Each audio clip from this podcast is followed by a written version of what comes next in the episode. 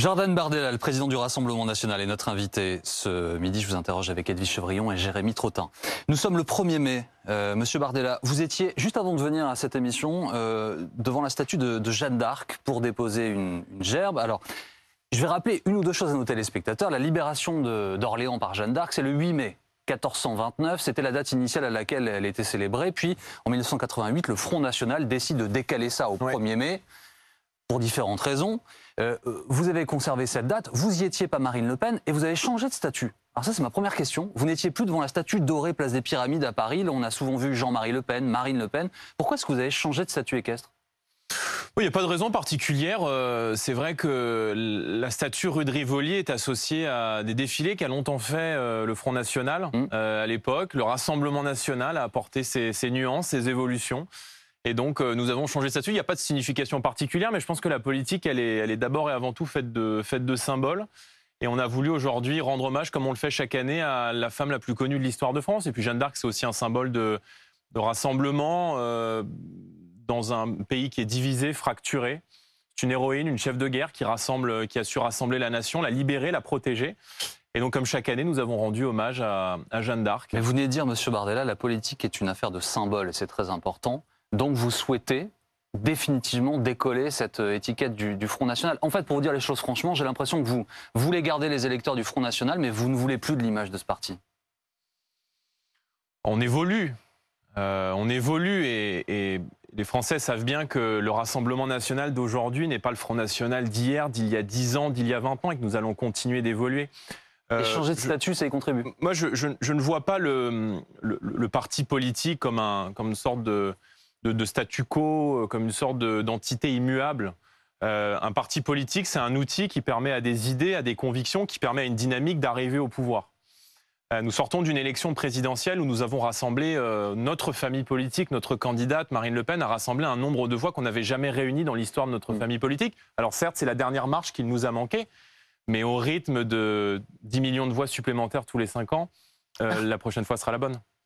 Elle n'était pas là, Marine Le Pen. Hein. non, la grande absente finalement de cette cérémonie du, 1er mai, c'est Marine Le Pen qui a en revanche posté une, vidéo dans laquelle on la voit visiblement dans un jardin devant des bambous, hein, pour euh, ceux qui, n'auraient pas vu euh, cette vidéo. Et elle appelle à faire barrage à Emmanuel Macron. Elle appelle aussi à la mobilisation en vue euh, des législatives. Est-ce que c'est pas un peu timide comme lancement de campagne? Marine Le Pen a pris euh, quelques jours pour se reposer. Euh, ça ne vous aura pas échappé qu'elle sort d'une campagne présidentielle qui a été très longue. Hein. On n'est pas arrivé, nous, à deux semaines de l'élection comme Emmanuel Macron euh, en improvisant une campagne. On a, on a travaillé cette campagne sur le terrain depuis plusieurs mois. Vous le savez, vous nous avez suivis. Depuis septembre, on était sur le terrain. Donc Marine a pris quelques jours pour se reposer, mais elle est de retour. Elle va conduire cette bataille législative avec le Rassemblement national. Ce qu'on a voulu dire, c'est que le scrutin n'est pas terminé, qu'il y a un troisième tour et qu'en vérité, les élections législatives sont un peu la, dernière, euh, la dernière bretelle d'autoroute avant la ligne droite. Euh, c'est la dernière échéance, et les Français doivent le savoir, euh, qui va permettre de limiter les pouvoirs d'Emmanuel Macron. Si Emmanuel Macron, à l'issue de ces élections législatives, obtient les pleins pouvoirs, obtient 4, 450, allez, 500 députés à l'Assemblée nationale, alors il aura les mains libres pour 5 ans. Il n'y aura aucun contre-pouvoir. Et ça va être donc le top votre échec. départ peut-être l'échec d'un mode de scrutin qui n'est pas représentatif. Parce que, euh, permettez-moi de vous rappeler qu'un mouvement comme le nôtre, avant les élections législatives, on a des perspectives intéressantes, mais à la veille de ces élections législatives, n'a que 6 députés sur 577, alors qu'il a réuni en 2017 11 millions de voix au second tour, 13 millions de voix et demi sur ce second tour. Donc ça pose la question du scrutin proportionnel que nous mm. appelons de nos voeux, mais les Français doivent bien savoir que euh, le projet d'Emmanuel Macron ne sera mis en œuvre que si Emmanuel Macron a une assemblée euh, majoritaire euh, dans quelques jours. On peut encore empêcher cela, donc c'est le troisième tour euh, qui est lancé. Et nous, nous appelons évidemment l'ensemble de ces Français qui travaillent, qui travaillent dur, qui travaillent sans, sans jamais se plaindre, qui payent les 60%. Monsieur Bardella, on va revenir, nous allons revenir sur les législatives dans un instant. Cinq années de violence sociale très très dure, encore un mot sauf s'ils euh, décident, là encore, de faire entrer des députés patriotes à l'Assemblée. Une question quand même, qui, je sais pas, j'imagine que vous êtes posé la question. Pourquoi est-ce que vous avez perdu finalement, à vos yeux? Quelles leçons vous tirez? Je pense qu'à la fois, euh, le temps nous a, donné raison, c'est-à-dire que le temps nous a conduit à imposer dans le débat public des, thèmes, la question du pouvoir d'achat, la question de l'immigration, la question de la sécurité que nous avons imposé dans cette élection, mais il nous a peut-être manqué d'un peu de temps. Euh, nous faisons face à, à une oligarchie, un système qui est extrêmement puissant. Euh, Emmanuel Macron a été, euh, a été élu, mais il a aussi été aidé. Il a été aidé par euh, des unes tout azimut de, de- de journaux, toute la presse entière qui appelle à voter pour M. Macron. On a vu des unes pendant l'entre-deux tours de presse écrite. Donc, il- on, on est là face à un système qui est très puissant, qui tient, qui défend ses intérêts. Uniquement la faute aux Mais autres. il y a. Non, je ne vous dis pas cela. Non. Je pense qu'il nous a manqué de temps. Je pense qu'il nous a manqué de temps pour convaincre. Mais quand vous n'êtes pas. Euh, je veux dire, quand vous avez, vous avancez longue. dans la Vous avez vous dit vous-même Oui, elle est que- partie que très tôt, oui, très tôt. Vous avez eu la campagne la plus longue. Donc quand en vous réalité, avancez, quand vous de temps avancez avez dans l'adversité, c'est parfois plus difficile que tous les autres. Euh, on a fait le choix de la Vous parlez de, sincérité dans de- cette de- élection. de faire évoluer les choses, Monsieur Bardella. Tous les arguments que vous avancez à, à- à l'instant, j'ai toujours entendu Jean-Marie Le Pen les avancer, Mhm. puis Marine Le Pen, le Front National euh, contre le système. On entend ça depuis toujours. Mais c'est une- mais- mais- mais c'est la vérité. Mais donc vous Quand êtes vous avez ce- l'intégralité, Donc les le choses n'ont pas, n'ont pas tant évolué. quand alors. vous avez l'intégralité, si elles ont évolué parce que nous avons atteint un nombre de voix que nous n'avions jamais atteint dans l'histoire de notre famille politique, parce que nous avons participé de l'effondrement total des républicains, parce que nous, nous sommes aujourd'hui au bout de cette recomposition entre cette force populaire que nous avons créée. Je le rappelle, 13 millions et demi de voix en tête dans 22 000 communes Alors, au premier vous avez tour, déjà gagné à vos 18 yeux. 000 communes au second tour. Il nous a peut-être manqué d'un peu de temps. Mais est-ce que le problème, Mais- Monsieur Bardella, finalement, c'est pas le nom Le Pen? Est-ce que c'est pas ce nom-là qui vous empêche de gagner, qui vous sépare des quelques Pour pourcents là les éléments de langage d'Éric Zemmour.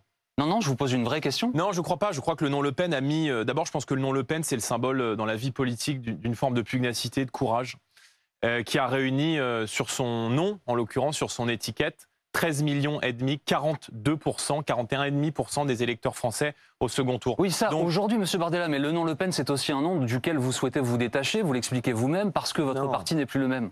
Mais le, le parti est amené à évoluer.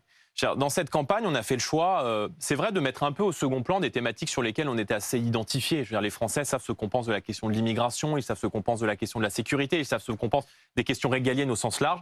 On a fait le choix de parler de pouvoir d'achat, on a fait le choix de parler de questions sociales, on a fait le choix de parler de la santé, on a fait le choix d'élargir notre, notre, nos- nos axes de campagne. Mais les Français, ils ont fait un choix et je respecte. Les Français, ils ont choisi la retraite à 65 ans. Ils ont choisi l'augmentation des taxes sur les carburants. Ils ont choisi la continuité de la politique d'immigration. Je respecte ces choix-là, mais je suis en désaccord avec ces choix. Et nous allons continuer de mener le combat. Alors justement, Et justement, comme le on dit, combat, la vie commence toujours demain. Ouais. Marine Le Pen a été candidate, je crois, avec une forme de sincérité dans cette campagne pour servir la France, servir les Français, et nous allons continuer à le faire. Mais permettez-moi de vous rappeler que ce scrutin n'est pas fini et que, encore une fois, la casse sociale peut être empêchée si euh, nous faisons entrer des députés du Rassemblement Alors, national le premier- à l'Assemblée au mois de juin. Le premier rendez-vous, il est fini. hein. La présidentielle est terminée. Mais dès 20h10, le soir du second tour, effectivement, on a l'impression que la bataille législative a commencé. Oui, euh, est-ce que vous allez proposer des candidats absolument partout, Jordan Bardella, ou pas Ou est-ce que vous allez choisir est-ce que, par exemple, vous allez faire un peu comme le dit déjà Reconquête, on ne va pas présenter, ils ne vont pas présenter des candidats face à Marine Le Pen ou d'autres personnalités euh, du Rassemblement national Est-ce que vous, vous aurez des candidats partout Il y a des candidats euh, aujourd'hui, Rassemblement national, qui sont investis dans quasiment toutes les circonscriptions. On a une commission d'investiture lundi, donc dans quelques jours, je serai en mesure de vous dire que le Rassemblement national est présent partout. Nous sommes présents partout parce que c'est une marque de confiance qu'on doit aux électeurs français. C'est une marque de confiance qu'on leur doit parce qu'ils ont fait le choix de nous placer au second tour de l'élection euh, présidentielle, encore une fois avec un score qui est certes pas suffisant pour l'emporter, mais qui est très important et qui nécessite donc d'être présent sur l'intégralité du territoire. Maintenant, pour vous répondre clairement, il y a des gens qui sont investis par le Rassemblement national, qui sont des gens de la maison, du Rassemblement national, et puis on peut être amené, on sera amené dans les jours qui viennent à discuter de l'investiture de gens qui viennent de l'extérieur. Et je peux d'ores et déjà vous dire qu'il y aura parmi les gens investis par le RN des gens qui ont été aux Républicains, des gens qui ont eu un parcours à droite, à l'UMP, aux Républicains, qui Qui sont investis par le Rassemblement national. Nous donnerons la liste des, des candidats dans quelques jours. Et il y a aussi des gens qui ont pu s'approcher de Reconquête et qui s'en sont éloignés, qui en sont partis parce qu'ils ont bien vu que la stratégie qu'a mis en place Éric Zemmour était une impasse politique et ne menait en réalité qu'à une démarche de témoignage et ne pouvait amener le camp national à prendre le pouvoir. Donc, nous, nous avons une responsabilité qui est celle de construire un grand rassemblement Est-ce large. que justement Donc, il y aura pas un objectif Pardon. Ouais, ouais, il n'y aura pas de rancune euh, vis-à-vis de ces gens qui vous ont quitté pour partir à Reconquête Alors, y a- Parce que Il y a euh, des- je vous ai, moi-même interrogé Je à ce vous sujet. Vous étiez très dur. Je vais vous dire les choses. Il y a différents profils. Il y a des gens qui ont pu, au début, septembre, octobre, s'approcher de la candidature d'Éric Zemmour, voir que ça menait à une impasse et qui ont pu revenir au Rassemblement national. Il n'y a pas de débat là-dessus. Ils ont voté pour Marine Le Pen au premier et au second tour. Maintenant, il est clair que nous n'aurons pas la même attitude, et les Français le comprennent bien, à l'égard de gens qui ont passé huit mois à nous combattre Hmm. qui ont passé huit mois à tout faire pour disperser les voix, nous empêcher d'être au second tour, quitte à prendre le risque de faire qualifier Jean-Luc Mélenchon au second tour de l'élection présidentielle, et qui reviennent aujourd'hui. Je peux vous assurer que le téléphone chauffe beaucoup. Hmm. Et qu'il y a des gens qui sont partis du Rassemblement national, qui ont eu des mots très durs à notre égard, et qui nous disent, bon, je me suis trompé, est-ce que je peux revenir, etc. Mais je pense que tout ça, c'est de la cuisine, ça n'intéresse pas les Français. Donc vous les reprenez pas cela Nous, on aura des candidats Monsieur partout Bardella, parce vous ne les que reprenez pas? Non. les gens qui se sont mal tenus, qui ont eu des propos dégradants à l'égard de notre candidate et donc à l'égard de notre mouvement et donc à l'égard des gens qui Mario votent pour nous, Le Pen? évidemment, euh, euh, eh bien, seront amenés à démontrer euh, dans le cadre de l'élection législative qu'ils sont meilleurs que nous et qu'ils sont meilleurs que tout le monde. Mais notre volonté, c'est de, de- de- de faire en sorte que les idées nationales soient présentes et que le bloc national soit présent massivement à l'Assemblée nationale. Donc, c'est la raison pour laquelle, et j'en termine, si vous me le permettez, au second tour, Hum. premier tour, chacun présente ses candidats partout. Euh, on est la première force d'opposition, on a des, des- des plus-values de projets à faire, euh, à faire connaître. Regardez, par exemple, sur la question de la retraite, moi, ça me poserait un problème de retirer un candidat du Rassemblement national et de soutenir un candidat de reconquête qui voterait la, la réforme à 65 ans d'Emmanuel Macron. On sait que sur la retraite, par exemple, dans un climat d'urgence sociale très fort, la position d'Éric Zemmour sur la retraite est plus proche de celle d'Emmanuel Macron que celle de Marine Le Pen, qui défend, je vous le rappelle, 40 annuités, Mais ça, 60 c'est ans pour valable- ceux qui ont commencé à C'est valable aussi pour les LR, ça, monsieur Bardella. Donc euh, vous, vous allez peut-être soutenir au second tour des gens qui, se sur point précis qui semble très important pour vous, sont éloignés de vos Non, positions. Il s'agit de soutenir des gens qui nous ont rejoints, qui ont fait le constat que les autres mouvements politiques étaient aujourd'hui euh, euh, dans une impasse et qui ont vu que le mouvement, le grand bloc populaire que nous avons créé dans cette campagne Mm. euh, était amené à évoluer, était amené à Donc, croître, et était justement, amené à s'élargir et donc ils viennent sur la base de notre projet. Et Et, quel donc est votre évidemment sur la objectif, retraite, vous dites- ils voteront Vous appelez les, Français à, voter massivement pour vous, pour avoir un, un groupe à l'Assemblée nationale. Quel est votre objectif dans ces législatives? Le plus possible. Je dis aux Français, donnez-nous de la force. Vous espérez quoi, Donnez-nous les moyens de vous défendre. Hum. Ne laissez pas les pleins pouvoirs à Emmanuel Macron, qui, je crois, a démontré pendant cinq ans qu'il était un dirigeant autoritaire et qui, s'il devait avoir les pleins pouvoirs pendant cinq ans, serait euh, cataclysmique pour la démocratie. Vous avez déjà admis que vous n'aurez pas la majorité, on a l'impression. À vous Il y a écouter. une forme. Écoutez, moi, je ne prends pas les Français pour ce qu'ils ne sont pas. Euh, les Français savent parfaitement qu'à partir du moment où un président de la République est élu, il a quatre ou cinq semaines plus tard, qu'il a une majorité. Mais on peut perturber cette majorité. On peut ne pas laisser les pleins pouvoirs à cette majorité. On peut constituer un groupe. On peut constituer un groupe puissant qui, passé un certain nombre de députés, peut engager un référendum, qui peut défendre des mesures de baisse des taxes sur le pouvoir d'achat. Donc, l'enjeu, il est essentiel. C'est celui de ne pas laisser Emmanuel Macron pendant cinq ans avoir les, euh, les mains libres. Ça, Donc, votre objectif, cette, cette phrase-là, vous, vous avez fait une déclaration à Mm. Fréjus au cours d'un déplacement qui a choqué. Parce que vous avez comparé. Non, qui euh, a choqué les journalistes, c'est tout. non, non, euh, vous avez comparé potentiellement euh, la France au- à la Russie.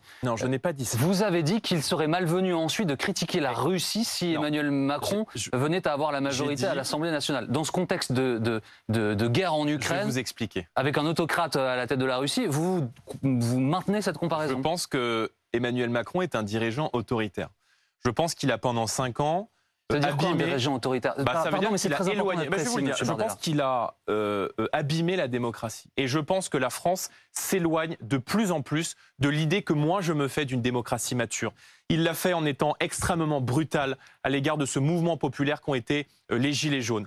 Il l'a fait en faisant voter une loi, permettez-moi de vous le rappeler, la loi Avia, qui plaçait la liberté d'expression sur Internet sous la tutelle des GAFAM, sous la tutelle de, grands- de grandes boîtes privées, qui a été retoquée par le Conseil constitutionnel. Il porte euh, des coups très durs à la République française lorsque, en catimini, pendant l'entre-deux tours de l'élection présidentielle, il supprime les corps euh, diplomatiques. Il le fait lorsqu'il balaye d'un revers de main la proportionnelle aux élections législatives après l'avoir promis en 2017. Il le fait lorsqu'il balaye d'un revers ça, de la le main le Russie référendum d'initiative citoyenne. vous le comparez à la Russie, Donc ça, je dis Bardella effectivement que si, à l'issue des élections législatives, Hmm. Emmanuel Macron devait avoir une Assemblée nationale quasi acquise à sa botte, avec 450 ou 500 députés, ça poserait un problème de représentativité et que dans Ah, ça cette hypothèse-là, nous ouais. serions disqualifiés, disqualifiés pour donner des leçons de démocratie à d'autres régimes que nous critiquons par ailleurs. On m'a demandé de citer un exemple. J'ai cité euh, la, euh, la Russie parce que, encore une fois, la France donne des leçons de démocratie à la terre entière. Mais si un parti comme le nôtre, Bardella, qui est la première, termine, ce la première force d'opposition. Si Marine Le Pen avait été élue présidente et qu'elle avait eu une large majorité à l'Assemblée nationale, vous n'auriez pas tenu les mêmes Non, propos. Pourtant, elle Marine aurait participé des Non, mêmes institutions, dans le même cadre. Non, Monsieur Boursier, parce que Je parle la pas de l'exercice de la politique, je vous parle de la garantie La des institutions. différence entre Emmanuel Macron et Marine Le Pen, c'est qu'il y en a une qui aime la démocratie et qui veut rendre le pouvoir au peuple. Et c'est la raison pour Macron n'aime pas la démocratie Et c'est là. Non, il n'aime pas la démocratie. Il a permis. Mais je, vous, êtes peut-être, vous pouvez lever les yeux au ciel, vous pouvez peut-être être en désaccord avec moi. Mais si, si vous ne voyez pas le problème, à ce que sur les cinq ans qui se sont écoulés, qui ont été cinq ans très durs avec des revendications sociales, si les Français sont descendus dans la rue, pourquoi? Ils sont descendus dans la rue parce qu'ils ont le sentiment qu'à l'Assemblée nationale, leurs idées ne sont pas représentées. Et quand un parti comme le nôtre, en 2017, fait 11 millions de voix et n'a que 6 députés sur 577, alors si vous voyez aucun problème de représentativité, alors à ce moment-là, on ne va pas être d'accord. Et c'est la raison pour laquelle on défend la proportionnelle et l'instauration du référendum d'initiative citoyenne. Parce qu'il faut réparer cette fracture qu'il y a aujourd'hui entre le peuple et euh, les élites. Et donc, euh, je le dis et, et- et je l'affirme, moi, ça me fait peur de voir Emmanuel Macron avec les pleins pouvoirs pendant cinq ans. Ça me fait peur pour mes libertés, ça me fait peur pour les libertés du peuple français Est-ce que et vous pour faites- la est-ce que démocratie iriez- mature qu'est la France. Jordan Bardella, est-ce que vous iriez jusqu'à à suivre Jean-Luc Mélenchon qui a fait de- à 8h05, euh, euh, le soir de l'élection présidentielle, un procès en illégitimité du président Macron, nouvellement élu? Est-ce que vous Non. faites le même procès? Non, je ne fais pas de procès en illégitimité. Emmanuel Macron, il a été élu, il est le président de tous les Français, il faut respecter cela. Mais il doit aussi, lui, respecter le fait qu'il y ait une opposition aujourd'hui qui ne peut pas se contenter d'avoir six députés sur 577 parce que, enfin, permettez-moi de vous rappeler que euh, la France est, d'après euh, The Economist, une démocratie défaillante. La France est perçue par la presse internationale comme une démocratie défaillante.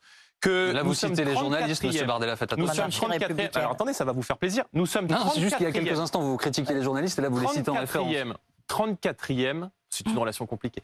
34e dans le classement des libertés de la presse. La France est 34e au monde derrière le Ghana et l'Uruguay. Donc effectivement, je pense qu'on n'a pas de leçon de démocratie à vous donner. Et si vous me permettez juste de finir sur les législatives, parce que je pense que c'est très important, Ouais. au second tour, pour vous répondre à la Mhm. question que vous m'avez posée tout à l'heure, on est parfaitement disposé. Si le Rassemblement national devait ne pas être euh, euh, en capacité de l'emporter dans des circonscriptions, qu'il se retrouve en triangulaire et qu'il est troisième, et qu'un candidat patriote du camp patriote se retrouve le mieux placé, moi je suis parfaitement favorable à ce qu'on puisse euh, retirer notre candidat si ça vaut- est ouais, ça vaut. apporter notre soutien. Ça vaut pour euh, Nicolas Dupont-Aignan, Florian Philippot, des candidats du LR.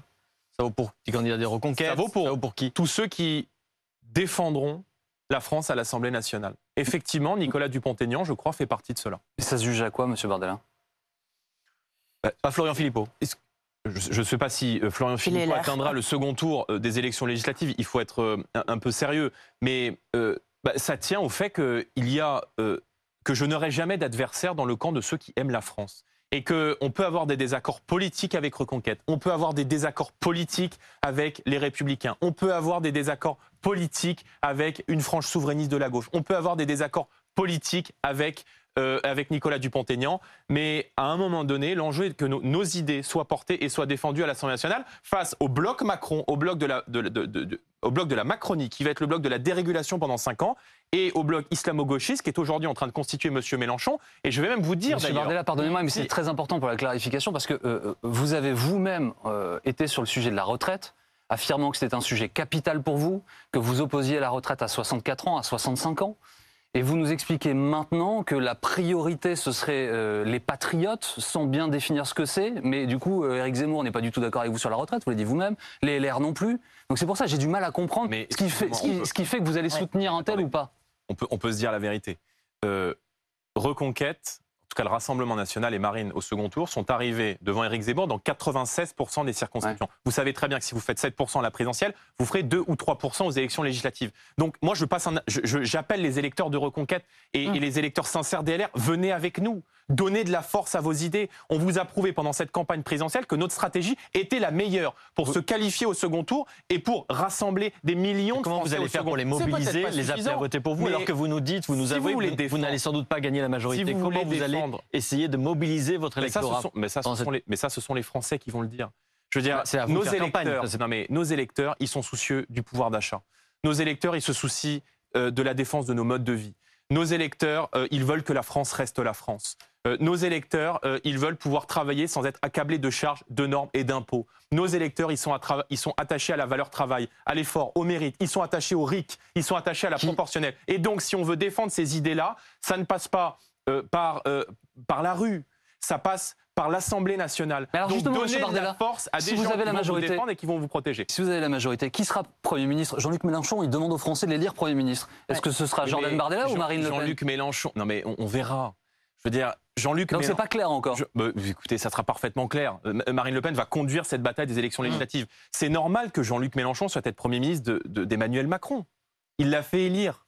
Il a soutenu Emmanuel Macron au second tour. Donc je veux dire, il y a là une forme de cohérence. Entre, complètement vrai. Il a appelé à ne pas donner une voix au Rassemblement Oui, national. enfin, il y a il deux n'a pas candidats, appelé à donc, voter pour euh, Emmanuel a priori, Macron. si vous votez pas noir, votez blanc. Si vous votez pas blanc, votez noir. Non, vous pouvez vous Bah non, abstenir. vous vous votez Oui, blanc. votez blanc pour Vous pouvez voter blanc, Euh, justement. moi, ce qui m'a beaucoup choqué de la part de Jean-Luc Mélenchon, c'est qu'il est, il était beaucoup plus dur avec le Macron virtuel en 2017 qui n'avait pas encore fait ses preuves, qu'avec un Emmanuel Macron qui a été l'homme euh, de, de la brutalité sociale, qui est l'homme de la retraite à 65 ans. Donc c'est ça en fait, Jean-Luc Mélenchon, il soutient la retraite à 65 ans. Donc vous- c'est parfaitement clair. Et vous ne serez pas candidat dans ces législatives?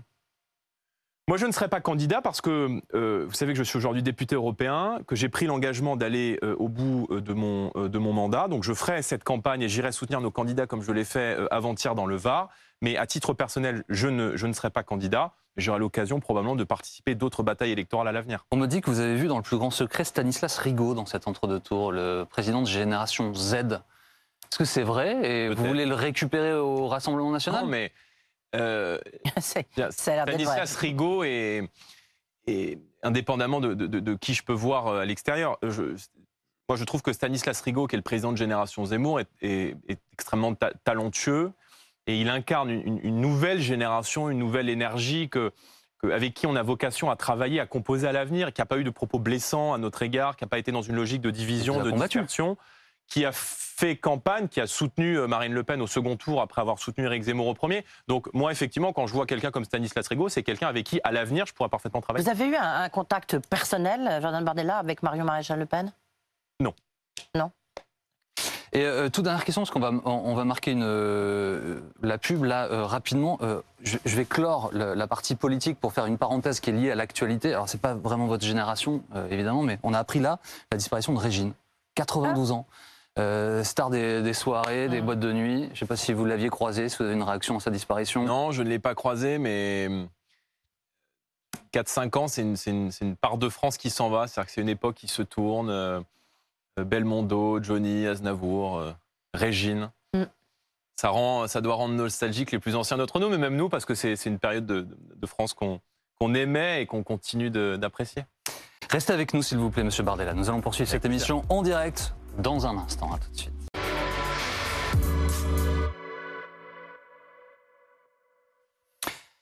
Suite de BFM Politique, Jordan Bardella, le président du Rassemblement National, est notre invité.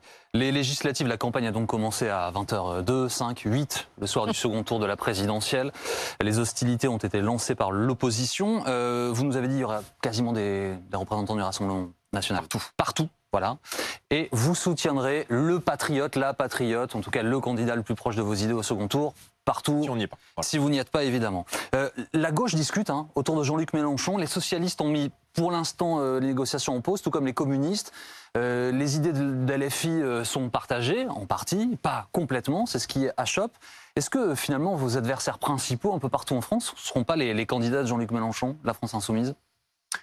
Je pense que la, gauche se déshonorerait à faire alliance avec euh, des, gens qui soutiennent euh, le, le désarmement de la police, euh, qui soutiennent la suppression des, des brigades anticriminalité ou qui investissent, euh, comme je l'ai vu, à Vénissieux, un pseudo-journaliste, militant en tout cas, Taha Bouaf, qui a été condamné pour injure raciale. Il fait appel de sa condamnation. il a été condamné en première instance pour injure raciale et qui a traité une syndicaliste policière qui s'appelle Linda Kebab d'arabe de service. il estime, il estime être victime Donc, d'une campagne si d'extrême c'est droite. ça, oui, enfin, si, si ça avait été le cas inverse et qu'on avait présenté un type de ce genre, ce qui évidemment euh, n'arrivera jamais, je pense que vous auriez été les premiers à nous le reprocher. Mais que la France insoumise se complaise en ce type d'investiture euh, démontre un, un- tournant anti-républicain qui est, qui est majeur. En fait, ils sont en train d'installer un fossé entre eux et les, les principes de la République, d'aller soutenir quelqu'un qui a été condamné en première instance pour injure raciale, qui traite une policière, une syndicaliste policière d'arabe de service et qui se balade dans des manifestations avec la tête de Marine Le Pen sur un pic. Alors effectivement, on peut parler d'une coalition d'extrême gauche. Je pense que la gauche se déshonorerait dans ce type euh, euh, d'alliance. Et euh, moi, j'appelle les autres mouvements de gauche, même si je n'ai absolument rien à leur conseiller, à revenir à la raison. Est-ce que ça vous agace que Jean-Luc Mélenchon se pose ben, encore une fois dans l'interview au journal du dimanche, mais on, l'a vu euh, dès sa déclaration euh, ici même, euh, en disant qu'il voulait être Premier ministre. Est-ce que ça vous agace qu'il se pose en, premier adversaire d'Emmanuel Macron? Non, mais enfin, est-ce que vous trouvez que c'est justifié? Non, ça m'agace pas, mais Jean-Luc Mélenchon est la béquille du système. Je veux dire, il, il prétend combattre un candidat qu'il a fait élire j'ai du mal à comprendre le cheminement intellectuel, mais d'aller combattre demain, quelle crédibilité va avoir Jean-Luc Mélenchon lorsqu'il va s'agir de s'opposer, de combattre la retraite à 65 ans, qui va probablement être la mesure la plus, la plus brutale, et d'ailleurs la seule chose concrète qu'a proposé Emmanuel Macron dans son programme pour sa réélection, alors qu'il a lui-même fait élire Emmanuel, Emmanuel Macron. C'est pareil d'ailleurs avec les syndicats qui, à mon sens, perdent toute crédibilité pour incarner cette, cette opposition. S'il a un gros groupe Français... à l'Assemblée, si, si, son groupe est supérieur au vôtre, il deviendra le Moi, principal opposant à Emmanuel Macron. vous allez perdre ce Oui, vous savez, en, en euh, on dit souvent que la politique, c'est l'art de la répétition. En 2017, après euh, l'élection présidentielle, on nous avait dit Jean-Luc Mélenchon va être le premier opposant, il sera la première force d'opposition. Ça a duré quatre mois. Et puis le Rassemblement national s'est imposé à remporter les élections européennes. Je ne vais pas revenir sur le film, mais nous sommes la véritable opposition. Et pour une raison très simple, c'est que cette élection présidentielle, par deux fois, par deux fois et par trois fois, si on a le, le scrutin européen, a acté la recomposition de la vie politique entre ces deux grands blocs qui vont euh, probablement euh, euh, se disputer idéologiquement le débat public dans les prochains mois. Pardon, monsieur le bloc, ça, mais ça n'est pas, ça n'est pas si simple. Partisan de la dérégulation des Ça n'est pas si simple sur des élections locales, monsieur Bardella. L'exemple, vous le connaissez mieux que personne, sont les régionales. Tout le monde anticipait une vague bleu marine, elle n'a pas du tout eu lieu. Les partis historiques de gouvernement qui ont des ancrages locaux très forts ont été réélus massivement, contre toute attente. Et votre parti n'a pas du tout réalisé les performances qu'il attendait. Qu'est-ce qui vous fait dire que là, avec les législatives, ce serait différent? Ah, Peut-être parce qu'il n'y a pas de crise sanitaire je veux dire, euh, moi je veux bien qu'on refasse le match des municipales, départementales, régionales. On parle d'élections, il y a eu 25% de participation, c'est-à-dire où, personne n'est allé voter, sauf les électorats des gens qui étaient euh, en responsabilité. Donc je pense que c'est difficile de tirer des enseignements politiques de ces élections. on vous écoute, c'est toujours de la faute. Soit vous avez pas assez de temps pour la présidentielle, soit le, mode de scrutin n'est pas, assez, euh, pas bien fait pour les législatives, ou, ou soit c'est la crise sanitaire pour les élections locales. Donc en fait, c'est jamais de votre faute en réalité. Il n'y a pas eu de crise sanitaire au municipal? Si, ah, mais vous, trouvez toujours de bonnes raisons qui expliquent les, raisons de votre Vous me demandez des raisons, j'essaie de vous en donner. Euh, quand je vous dis que c'est de notre faute, euh, vous nous le reprochez. Quand je vous dis que c'est la faute d'un mode de scrutin qui est pas. Mais après, si vous trouvez que les le mode de scrutin. Et le règle et le contexte sont exactement les mêmes pour les autres formations politiques non, mais en réalité. Si vous trouvez. Euh, non. Si vous trouvez que un mode de scrutin qui fait qu'un parti comme le nôtre n'a que 6 députés sur 577. Que vous trouvez ça juste et démocratique C'est pas ce que vous a dit, monsieur. C'est pas ce que vous a dit euh, Jérémy Trottin, monsieur Bardella. Ce, que, vous dit Jérémy Trottin à l'instant, euh, vous avez euh, là, il y a quelques instants, dit seuls les électeurs d'Emmanuel Macron se sont déplacés pour ces élections régionales. Ce que vous dit Jérémy, c'est pourquoi les, votes ne se seraient pas déplacés. non, je n'ai pas dit cela. Je veux dire, ce sont les électeurs de Mme Pécresse qui se sont déplacés pour faire lire Mme Pécresse au régional en Ile-de-France. Oui, très bien. Bah, donc, ce sont c'est la dernière Ce que vous dit Jérémy, c'est pourquoi est-ce que les votes n'y sont pas allés mais, mais, mais parce que, enfin, il y a eu une crise, il y a eu une crise sanitaire. Je veux dire, il y a eu 13 présidents de région réélus sur 13. On n'a jamais vu cela. Vous pouvez faire semblant de ne pas comprendre. Mais je pense que euh, c'est un, c'est une erreur de lecture que de prendre les élections régionales avec 20% de participation comme un, comme un, Donc là, ce sera différent. modèle politique. Là, ce sera différent. Mais, moi, mais si les Français veulent que ce soit différent, alors ce sera différent. Moi, je ne me mets pas à la place des Français. Les Français connaissent les enjeux. Les Français savent le danger d'avoir Emmanuel Macron pendant 5 ah, ans. Les Français savent l'urgence d'envoyer à l'Assemblée nationale des gens qui vont réclamer la suppression de la TVA sur un, un, un panier de 100 produits de première nécessité, qui vont réclamer comme nous la baisse de la TVA de 20% à 5,5% Mais à vous écouter, Jordan Bardella, le carburant et les énergies. On va, on va arriver sur les questions économiques. Euh, mais à vous écouter, on a l'impression qu'il y a un match dans le match et le match est, LFI contre mm. le, Rassemblement national. C'est vous qui essayez d'imposer ce match. Non, bah, c'est un peu vous qui l'avez dit. Moi, moi, je vous ai écouté. Le pouvoir d'achat, notamment. Je pense que le clivage entre la droite et la gauche, dans lequel s'enferme euh, encore une fois Éric Zemmour, je pense, est obsolète. Je pense que ce clivage est un clivage d'un autre temps et qu'en vérité, le clivage du 21e siècle va voir s'affronter euh, les partisans de la dérégulation qui sont parfaitement défendus, incarnés, portés par Emmanuel Macron, et les gardiens des limites que nous sommes, les partisans de la nation qui protègent, ceux qui veulent que la France reste la France, qui veut défendre son modèle de protection sociale, qui veulent défendre son mode de vie et qui veulent défendre sa souveraineté. Donc le clivage, c'est juste ça. C'est peut-être plus, plus subtil que le clivage entre la gauche et la droite, mais cette élection présidentielle a en tout cas montré une fois, c'est pas moi qui fais l'élection, ce sont les Français qui ont qualifié Marine Le Pen et Emmanuel Macron. Mais croyez-moi, le combat va continuer. Et nous gagnerons les prochaines échéances. Jordan Bardella, l'inflation atteint euh, 4,8 sur l'année en avril. Euh, les prix de l'énergie vont continuer à, à augmenter. Nous sommes le 1er mai aujourd'hui. C'est une journée de mobilisation traditionnelle des syndicats. Euh, Est-ce que ce week-end marque, selon vous, un premier d'une série de week-ends sociaux? En revanche, euh, je, je ne sais pas. En revanche, je pense que les, les temps sont difficiles pour les Français et qu'il y a des millions de Français qui sont plongés aujourd'hui dans l'angoisse des fins de mois difficiles, qui passaient le 5 du mois ont zéro sur leur compte bancaire, qui n'arrivent plus à remplir la quasi-totalité de euh, leur réservoir d'essence parce que le prix des carburants est devenu exorbitant. Et cette société à l'euro près, contre laquelle je me bats, contre laquelle nous nous sommes battus pendant toute cette campagne électorale, c'est aussi le bilan d'Emmanuel Macron qui a renforcé durant 5 ans le pouvoir d'achat des très riches et qui a affaibli le pouvoir d'achat Pourquoi des vous classes pourquoi populaires vous et des pas classes moyennes matin dans, finalement dans, dans la rue au lieu de déposer une gerbe devant la statue euh, parce de que Jeanne d'Arc. Pourquoi vous n'êtes je- pas aux côtés des syndicalistes et, de- et cette France qui, qui a du mal à finir les fins de mois? Parce que je suis venu euh, vous rappeler que on peut défiler, on peut descendre dans les rues, mais qu'à un moment donné, le débouché politique, il s'exprime dans les urnes. Et que si les Français veulent mettre un terme à la brutalité sociale, veulent regagner du pouvoir d'achat, alors il faut faire élire à l'Assemblée nationale des gens qui vont défendre des mesures qui vont en Vous ce considérez sens. que les Nous syndicats n'ont pas d'utilité en Quatre- réalité bon, s'ils appellent à voter Emmanuel Macron pour ensuite combattre sa politique, ils en ont à mon avis très peu.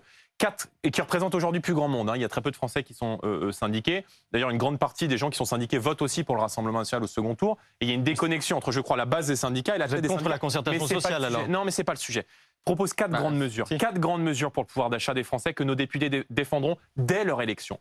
Premièrement, un, pa- un- un panier de 100 produits de première nécessité. Ça, Le riz, c'était les la campagne euh, les produits hygiéniques sans Hum. euh, TVA. Deuxièmement, abaisser la TVA de 20% à 5,5% sur le carburant, l'électricité, le gaz, le fioul, sur les énergies. Troisièmement, réindexation des pensions de retraite sur l'inflation, qu'Emmanuel Macron a désindexé. C'est lui qui a affaibli le pouvoir d'achat des retraités. Et enfin, une mesure parce que notre projet, c'est la valeur travail. C'est passer un deal gagnant-gagnant avec les entreprises. Vous augmentez de 10% les salaires. Ces 10% d'augmentation de salaire sont exonérés de cotisations patronales. C'est une vraie mesure en faveur du pouvoir d'achat Vous restez toujours opposé à l'augmentation du SMIC? Bah, je trouve un meilleur moyen. Il a en augmenté aujourd'hui, par ailleurs, pardonnez-moi la parenthèse. de hein. 34 euros, je crois. Oui. Bah, les gens un meilleur moyen, d'avoir une augmentation du oui. SMIC un, un meilleur moyen. En vérité, la, hausse du SMIC est, est souvent un peu boudée par les patrons de TPE-PME parce que c'est aussi une augmentation de charges. Nous, Des on a trouvé un meilleur moyen d'augmenter tous les salaires, tous les salaires jusqu'à trois fois le SMIC pour Sur la base permettre du volontariat. de- Euh, Votre mesure, Ah, elle est sur la une du volontariat. incitation. Je veux dire, on n'est pas. Rien euh, rien n'oblige. on n'est pas en. Union soviétique. Donc c'est une, on est dans une économie de marché, donc c'est une incitation, mais il y a beaucoup de chefs d'entreprise qui aimeraient augmenter les salaires, mais qui ne le peuvent pas, d'abord parce qu'il y a la chape de plomb administrative, et parce qu'ils sont assommés par l'assommoir fiscal qu'ils n'y arrivent plus. Donc nous, on leur propose, vous augmentez de 10%, vraiment des augmentations réelles de 10% de tous les salaires, et en contrepartie, ces 10% sont ex- exonérés de charges, euh, euh, Patronales. de, charges patronales. Eh, Est-ce que vous appelez, juste une petite précision par rapport à tout à l'heure, Jordan Bardella, est-ce que vous appelez, euh, je ne sais pas, ceux qui ont été, qui ont- sont peut-être souvent vos électeurs, est-ce que vous les appelez à redescendre dans les ronds-points Le mouvement de Gilets jaunes, est-ce qu'il existe toujours et est-ce qu'il doit encore exister pour se faire entendre en ce moment? Il y a une réalité. Si euh, les Français sont privés d'opposition et d'expression à l'Assemblée nationale, alors les Français seront contraints de descendre dans les rues. C'est ça le sens de mon message. C'est ça que je suis venu vous dire aujourd'hui. Si on prive les Français, les millions de Français qui rejettent la casse sociale d'Emmanuel Macron, qui ont voté pour nous, mais même qui ont pu voter pour Jean-Luc Mélenchon, qui ont pu voter pour des candidats qui, qui ont à cœur cette sécurité sociale, cette protection sociale, eh bien, s'ils ne trouvent pas de moyens d'expression à l'Assemblée nationale pour porter leurs revendications, pour porter leurs mesures, alors ils seront contraints de descendre dans les rues. C'est exactement ce qui s'est passé avec les Gilets jaunes. Sauf que quand je vois une inflation de 4,8% depuis un an, alors je me dis que ce mouvement des Gilets jaunes, il pourrait être beaucoup plus fort, beaucoup plus puissant, et que ce n'est pas tant dans la rue que je les appelle à descendre, mais c'est dans les urnes les 12 et 19 juin prochains pour faire élire des députés d'opposition à Macron, des députés euh, du, Rassemblement national. D'ailleurs, Emmanuel Macron a menti lors du débat du second tour face à Marine Le Pen. Il a dit pas du tout, l'inflation est pas du tout supérieure à la croissance. C'est faux. Cette, la croissance sur le trimestre, zéro. L'inflation, 4,8. Donc, Ouais, il faut prendre avant- des mesures fortes sur le Mm. pouvoir d'achat. Et, et je, et je pense qu'en fait, il n'y a que nous qui proposons ces mesures fortes. Juste avant que nous nous penchions sur ce qui se passe en, en Ukraine, Monsieur Bardella, deux questions d'actualité de cette semaine. Euh, la défenseur des droits a demandé le rapatriement des enfants de, de djihadistes.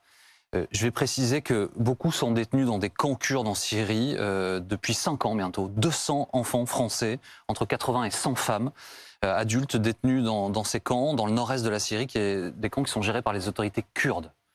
Comment vous réagissez à cette demande?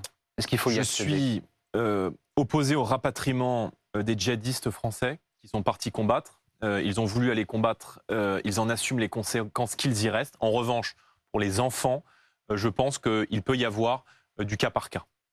Comment on le définit? C'est quoi cas par cas? Parce qu'un enfant de 8 ans, un enfant de 6 ans, euh, c'est quoi? C'est l'âge? Bah, euh, Il y a des enfants de 8 ans qui savent utiliser des kalachnikovs et qui sont déjà endoctrinés. Et donc, à partir de ce moment-là, donc vous les services de renseignement français qui sont plus au courant que nous de, de, déterminer, de déterminer leur dangerosité. Mais dans cette hypothèse-là, s'il y a le moindre risque, le moindre risque de porter atteinte à la sécurité des Français, alors je ne le prends pas. Je dis pas que c'est simple, hein, mais je, je, c'est la raison pour laquelle pour les enfants, il peut y avoir, euh, il y a je, pense que euh, je pense qu'il y a une position de principe qui peut être adoptée pour les djihadistes qui sont partis combattre. En revanche, pour les enfants, pour les tout mmh. petits, il peut y avoir une logique de cas par Et leurs épouses Les épouses des djihadistes Non, je n'y suis pas favorable.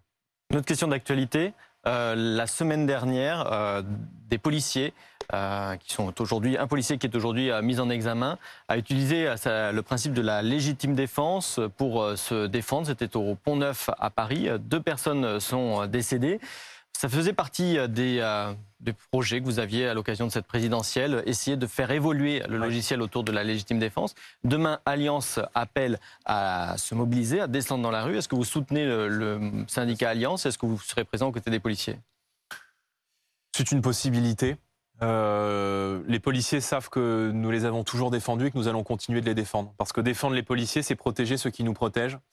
Euh, je ne perçois pas la police comme euh, ou les policiers comme des cow-boys. Les policiers sont des pères et des mères de famille qui tous les jours mettent leur vie en danger pour protéger. Euh, Jusqu'où il faut faire évoluer alors cette Nous sommes favorables à l'instauration, vous le savez, vous l'avez rappelé, de la présomption de légitime défense. La présomption de légitime défense, qui est une revendication importante, forte des policiers et des syndicats, permet le soutien moral, le soutien moral et juridique de l'État envers ses fonctionnaires, envers ses représentants, envers les gardiens de la paix ça signifie que la présomption de légitime défense, lorsque des policiers sont attaqués, comme c'est le cas tous les jours dans notre pays, tous les jours les policiers sont pris à partie, eh bien les policiers doivent pouvoir se défendre. Il ne s'agit pas de prendre un parti pris. Il y a une enquête. La présomption de mmh. légitime défense, ça veut dire, pour que les gens comprennent, à partir du mmh. moment où un policier est attaqué, à partir du moment où sa vie est en danger, il a le droit de faire usage de la force pour se défendre il est présumé en état de légitime défense et c'est à la personne qui reçoit, qui absorbe la force, de démontrer que le policier, en usant de la force, est dans son tort. Ça peut paraître très technique, mais ça change tout. Et je vais vous dire, les fonctionnaires de police,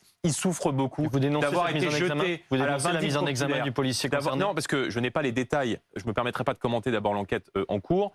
Euh, euh, je, n'ai pas les détails, je ne sais pas ce qui s'est passé ce soir-là, c'est aux enquêteurs de la déterminer.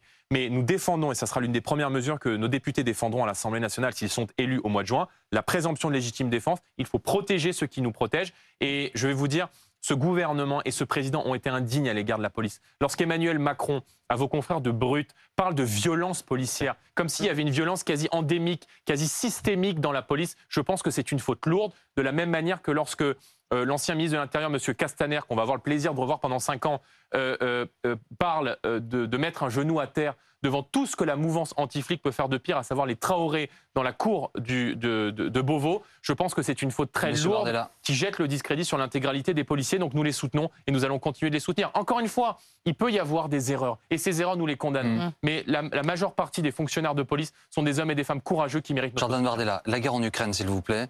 Euh, Kiev a à nouveau été bombardé par la Russie cette semaine. Un mort, une consoeur journaliste travaillait pour une radio, Radio Liberté. Euh, alors que le secrétaire d'État, euh, le secrétaire général pardon, des Nations Unies était sur place, Monsieur Gutiérrez, euh, se trouvait à, Kiev. La Russie a, complètement assumé cette frappe. Elle devait être stratégique, soi-disant devait viser un, un entrepôt d'armes, je crois, une usine juste à côté de ce, bâtiment qui était résidentiel. Quelle est votre réaction? La Russie est en train de commettre des, des monstruosités, des crimes de guerre. Lorsque ce sont délibérément des civils, du personnel institutionnel, euh, des journalistes, alors euh, il faut parler de crimes de guerre. Euh, ce que je note, c'est que pour l'instant, une partie des sanctions qui ont été prises en matière énergétique sont en échec et ne marchent pas. C'est-à-dire que le rouble est à un niveau qu'il n'avait jamais atteint depuis deux ans. la Banque de Russie a abaissé son taux directeur en guise de marque de confiance pour l'économie russe. Et la Russie continue de s'enrichir en faisant des Mm. hyper-profits.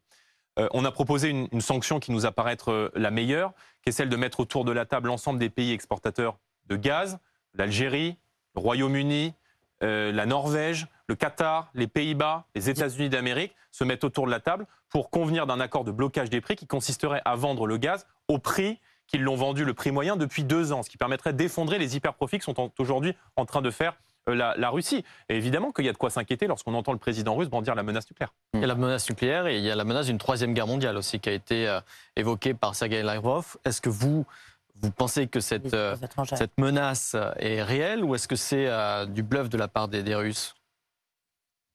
Je ne suis pas devin, mais je pense que, je pense que la menace est réelle. Mais À partir du moment où euh, euh, des puissances euh, étrangères, des puissances alliées de l'Ukraine font le choix euh, d'armer l'Ukraine, alors euh, on multiplie le nombre de co-belligérants. Ça veut dire que vous êtes Oui. contre le- l'envoi d'armes euh, Je pense qu'il faut envoyer en euh, du, du matériel défensif à l'Ukraine. C'est du matériel Euh, défensif. C'est d'ores et déjà ce qu'a fait la France, c'est ce qu'a fait euh, le président Macron. Et pour le coup, j'ai beaucoup de désaccords avec lui, mais je pense qu'il a bien agi sur cette affaire. Donc il faut continuer à envoyer des armes. Oui, il faut continuer à envoyer du matériel défensif, pas du matériel offensif. Est-ce qu'il doit aller là-bas Est-ce qu'il doit si aller à Kiev Si vous me le permettez, bon, je ne sais pas, il peut aller à Kiev. Non, pas mais vous, Euh, je pense que la Russie, par exemple, à partir du moment où l'Ukraine participe euh, du G20, je pense que la Russie doit participer également à ce G20 parce que c'est l'occasion de mettre tous les acteurs autour de la table et de- d'engager des discussions en faveur de la les paix. Il États-Unis ne sont faut pas contre ouais. euh, euh, garder, il faut, il faut pas perdre d'esprit que l'objectif final, c'est de trouver les moyens de la paix. Je pense que la manière dont la France a conservé le lien diplomatique avec la Russie était une bonne chose. Maintenant, attention, si nous livrons du matériel offensif, c'est-à-dire que si la France livre, des armes, offensif pour, pour, pour du matériel la, défensif, c'est du matériel c'est du matériel, c'est du matériel médical, c'est du matériel pour les hôpitaux, c'est du matériel humanitaire. Ce sont des fonds pour aider les réfugiés ukrainiens, comme nous l'avons voté avec le déblocage du fonds FEDER au Parlement européen et je l'ai voté il y a quelques, il y a quelques semaines. Matériel défensif, c'est aussi de, l'artillerie, des missiles sol-air, sol-sol aussi. hein. Comprenez bien qu'à partir du moment où euh, nous donnons des armes de guerre à l'Ukraine, alors nous sommes Pour automatiquement à la Russie. Un pays Alors qui sommes hein, automatiquement considérés- hein. C'est c'est pour se défendre justement. alors Ouais. nous sommes automatiquement considérés comme co-belligérants. Pourquoi? Or, je crois que deux puissances nucléaires, que deux puissances nucléaires comme la France et la Russie se regardent face à face n'est jamais bon pour la paix dans la région et pour la paix du monde. Euh, pardon, mais ce n'est pas pardon, correct, ouais. hein, Monsieur Bardella. Nous ne sommes pas automatiquement considérés comme euh, co-belligérants. Enfin, déjà, premièrement, c'est écrit nulle part dans les règles euh, qui régissent vous les, savez les- quoi les conflits. Et, Mm. et Eh bien, ça- moi, je- et- et par ailleurs, À partir en du moment où le l'espèce, pays est attaqué. ça n'est dit par personne. Ça n'est dit par absolument personne. Et je peux même donner un exemple. La guerre du Vietnam, euh, l'URSS armait euh, le, le Vietnam, euh, finançait le Vietnam et n'a jamais été déclaré Eh bien, co-belligérant vous par les, savez quoi les États-Unis. Moi, par je ne exemple. prendrai pas le risque. Parce que je ne sais pas jusqu'où va aller Vladimir Poutine. Donc, si vous voulez prendre le risque d'envoyer des chars, des On hélicoptères, le fait déjà. hein. des blindés, euh, puissance 10... Donc il faut laisser l'Ukraine euh, Ah, je pense que tomber. je pense que l'objectif n'est pas la guerre, l'objectif doit être la paix. Donc il y a ce G20 qui va être euh, C'est la fin de l'année, c'est le fin de l'année. le Je G20, pense que c'est ouais, mais je pense que c'est une occasion. Comment vous Je faites pense que c'est pour obtenir une désescalade de la part de Vladimir mais Poutine? pour l'instant personne n'est dans la tête de Vladimir Poutine. Donc euh, personne ne sait jusqu'où il va aller. Et donc, faut tout il accepter. faut continuer. Je voulais parler d'une sanction sur les prix du gaz parce que euh, il n'est pas normal qu'en plus de commettre la guerre, en plus de déclarer la guerre, de déclencher la guerre, la Russie s'enrichisse sur ses exportations de matières Mhm. euh, premières. Mais Oui, vous euh, êtes la contre le boycott de- de- des livraisons de gaz russe, donc en fait. euh, Mais vous, Vous êtes- excusez, non mais vous voulez faire comment? Donc vous boycottez Ah, le gaz russe et ensuite Ouais. on fait quoi? Non mais vous voulez pas envoyer, non, mais- vous voulez pas envoyer d'armes réellement en Ukraine. Euh, vous êtes contre des sanctions, notamment sur le gaz monsieur, russe. vous voulez faire Quelles sont vos armes face à Vladimir Poutine Non mais monsieur, vous, voulez dans, non, mais- le rapport de non, avec mais cet Vladimir exemple Poutine est intéressant. Euh, 40% du gaz qui est aujourd'hui importé sur le Mmh. territoire, de- dans, dans le marché commun européen, c'est du gaz qui vient de la Russie. Si on se passe de ce gaz russe, on fait comment? Après, il y a des Vous dites sacrifices Quoi aux familles françaises qui se chauffent au gaz c'est plusieurs 17 à 20% dizaines d'euros. pour la France. C'est plusieurs 17, dizaines d'euros. exactement, C'est plusieurs 17%. dizaines d'euros par foyer. Oui, donc vous faites quoi est-ce que c'est pas quelque chose qui non, serait nécessaire face à une situation de guerre de demander un effort complémentaire aux Français ou à l'État en coupant Ouais, les approvisionnements de gaz les Français, ils peuvent plus faire d'efforts aujourd'hui. Voyez Parce que quand il y a des retraités qui vivent 8 euros par jour, quand il y a un Français sur 5 qui a renoncé à se chauffer l'an dernier, Regardez ce qui se passe en Ukraine. quand il y a un. Français sur 5 qui, a- Euh, qui a renoncé à se chauffer l'an dernier, qui, qui, ne peut pas mettre le chauffage, qui met des pulls parce que la facture de gaz est trop importante. D'accord, mais regardez la situation de regardez la situation des Ukrainiens. En un an. Non mais, moi je regarde. Donc ça veut dire qu'il n'y a pas de solidarité avec le peuple ukrainien. Bah oui, mais les Français ils peuvent plus faire d'efforts. Pour des questions de température, de il y a des Français. Bah oui, mais il y a des Français qui euh, peuvent pas aller en terrasse chauffée à Paris et qui sont chez eux, qui ont froid l'hiver et qui peuvent plus payer la facture de gaz. Les terrasses chauffées sont moi la morale, je veux bien. Mais euh, notre, boulot, notre, non, notre boulot, c'est de protéger le peuple français. Et c'est la solidarité avec le peuple français. Et ce que je regarde aujourd'hui, c'est que les sanctions en matière énergétique ont, quoi que vous en disiez, quoi qu'on en dise, enrichi la Russie et sont en train d'affaiblir et de faire trinquer le peuple oui, mais français. la Russie vous avez le droit de défendre de ça. Ça n'est pas mon choix et je l'assume. Si vous avez Vladimir Poutine aux frontières de l'Union européenne, parce que jamais il prend le contrôle de l'Ukraine, c'est aussi assez dangereux pour les Français. Mais, ce, mais personne n'a dit, madame, que ce dossier était simple. Non, non, bien euh, sûr. je, je, pense que le lien diplomatique, la pression diplomatique qu'il convient de maintenir sur la Russie et qui a, qui a choisi la France depuis plusieurs mois était nécessaire. Je pense que et certaines sanctions, encore une fois, on le voit, certaines sanctions énergétiques qui ont été prises sur la Russie ne fonctionnent pas et sont en échec total et sont en train de pousser la Russie dans les bras de la Chine. La, réalité, eh pour l'instant, c'est qu'il n'y a rien qui fonctionne. Eh bien, il n'y a pas de recette. Que le, lien diplomatique avec la France euh, eh est rompu depuis le 20 mars, je crois que c'était le dernier 20, 20, ou 26 mars de mémoire, dernier échange téléphonique entre Vladimir Poutine et Emmanuel Macron, et que personne, pour l'instant, ne réussit à faire entendre raison à Vladimir Poutine. Et vous avez parfaitement raison. Et je n'ai pas la solution miracle. C'est la raison pour laquelle il faut continuer d'aider les réfugiés, les, réfugiés ukrainiens qui doivent être aidés, qui fuient la guerre. Cette guerre n'est pas la nôtre. Cette guerre, cette guerre engage notre diplomatie, mais elle n'engage pas notre un, un, tout dernier mot, pardon, excusez-moi de penser à la facture de gaz des Français. Je sais que personne n'y pense, mais pardon d'y penser. Non, c'est pas que personne n'y pense, c'est qu'il y a des enjeux, vous l'avez dit vous-même, c'est extrêmement complexe. Les Moldaves, ils ont une région qui s'appelle la Transnistrie, qui est, majoritairement euh, pro-russe. Ils s'inquiètent de savoir si Vladimir Poutine ne va pas euh, se pencher sur leur cas. Les, Finlandais, qui ont plus de 1000 km de frontières terrestres, regardent évidemment la Russie avec beaucoup d'inquiétude. C'est pareil pour les pays membres de l'OTAN, mais les pays baltes. Euh, tout ça est global et les, Français pourraient demain être menacés directement. Ce que vous disiez, Edwige, il y a quelques instants. Vous avez parfaitement raison. Et c'est la raison pour laquelle nous avons réclamé à plusieurs reprises que sous l'égide de l'ONU, l'ensemble des puissances puissent aujourd'hui se mettre autour de la table pour dialoguer, discuter. Mais ni vous ni moi n'êtes dans la tête de Vladimir Poutine, ni vous ni moi. On a vu ce qu'il pensait des Nations Unies. Hein. Jusqu'où va aller On a vu ce qu'il pensait des Nations Unies. Il a fait bombarder Kiev alors que le secrétaire général y était. Moi, j'entends, j'entends vos remarques, j'entends euh, vos, vos analyses. elles sont parfaitement justes. Mais si vous voulez demain que la France, puissance nucléaire, aille faire la guerre à la Russie puissance nucléaire avec la Chine puissance nucléaire derrière.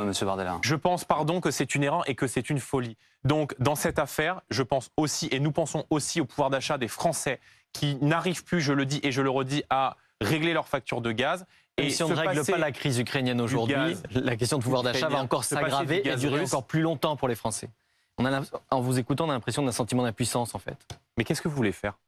Moi, je suis pas, responsable, moi, je suis pas responsable politique, euh, Jordan Non, mais, je non, mais pas ça, c'est trop facile. d'un parti politique. Non, mais ça, c'est trop facile bah, parce que vous arrivez devant moi et vous me dites qu'il y a la guerre. La guerre, c'est mal. Qu'est-ce qu'on fait? Cette guerre, c'est pas moi qui l'ai déclenchée. C'est pas la France. C'est pas Emmanuel Macron et c'est pas Marine Le Pen. Donc, il faut aider ceux qui doivent être aidés. Il faut prendre notre part dans l'accueil des, des, familles ukrainiennes dont les hommes sont aujourd'hui en train de combattre. Accueillir dans le respect du droit d'asile, dans le respect de la Convention de Genève, les familles dont les maris seraient aujourd'hui en train de rester combattre. Est-ce que livrer du matériel défensif à l'Ukraine et il faut continuer d'accompagner les efforts de Est-ce que Marine Le Pen ira à Kiev? Est-ce que le symbole, vous disiez tout à l'heure, la, politique sont des symboles. Est-ce que ce symbole-là est important? Est-ce qu'il faut qu'elle y aille, selon vous? Mais Marine Le Pen, euh, c'était la décision du peuple français, n'est au moment où on se parle pas chef de l'État. Non, mais elle, elle, a été politique. Mais vous noterez que euh, Marine, depuis le début de cette affaire ukrainienne, a toujours été très mesurée, très prudente dans ses déclarations elle a toujours dit qu'elle ne souhaitait pas entraver le travail de la diplomatie française. On a des désaccords avec Emmanuel Macron, mais on respecte le président de la République dans le sens où il représente la diplomatie française et où là, je crois qu'en temps de guerre, il y a une forme de consensus et d'union nationale qui doit se mettre en place derrière lui. Un mot, parce que euh, l'Ukraine, il en été euh, question dans l'entre-deux-tours de cette élection présidentielle avec une conférence de presse tenue par, euh, Marine Le Pen sur les questions internationales. Un entre-deux-tours qui je ne sais pas comment vous le qualifierez euh, d'ailleurs. A-t-il été vraiment réussi? Il y a eu cette conférence de presse et puis il y a eu tout ce problème autour de l'interdiction du voile dans l'espace public. Vous avez dit des choses, puis rétro-pédaler, euh, justifier le fait qu'en fait ça n'était pas simple, qu'il faudrait voir. Est-ce que euh, ça, ça n'est pas une des explications du résultat final? Il y a peut-être, je, le dis manière, de manière extrêmement claire et, lucide, il y a peut-être des gens qui aujourd'hui en France ont encore des craintes euh, vis-à-vis de nous et des craintes de bonne foi. Et je pense que l'objectif du mandat qui s'ouvre et de la construction de l'après-Macron est de faire en sorte qu'il n'y ait plus un seul Français qui euh, se fie à la caricature qu'on a très longtemps fait nous, qui se fie au prêt-à-penser, qui se fie à ce qu'on leur explique. Euh, moi, le chaos, la violence, les restrictions de liberté, les atteintes aux libertés publiques, je les vois du côté d'Emmanuel Macron. C'est peut-être pas encore très limpide, très clair pour tous les Vous Français. n'avez pas répondu à ma Je question. le regrette. Mais non, je ne le crois pas. Je pense qu'il y a, encore une fois, euh, il y a ce qu'on se dit sur les plateaux, puis il y a la réalité de l'opinion. Euh, Il y a des sondages qui ont été faits. Un sondage qui a été fait par l'IFOP pour France Télévisions qui dit que 60% des Français, un peu plus de 60%, 62 je crois, des Français, considèrent que le voile n'est pas souhaitable dans notre société, qu'il faudrait l'interdire dans l'espace public. On n'a jamais dit que c'était simple.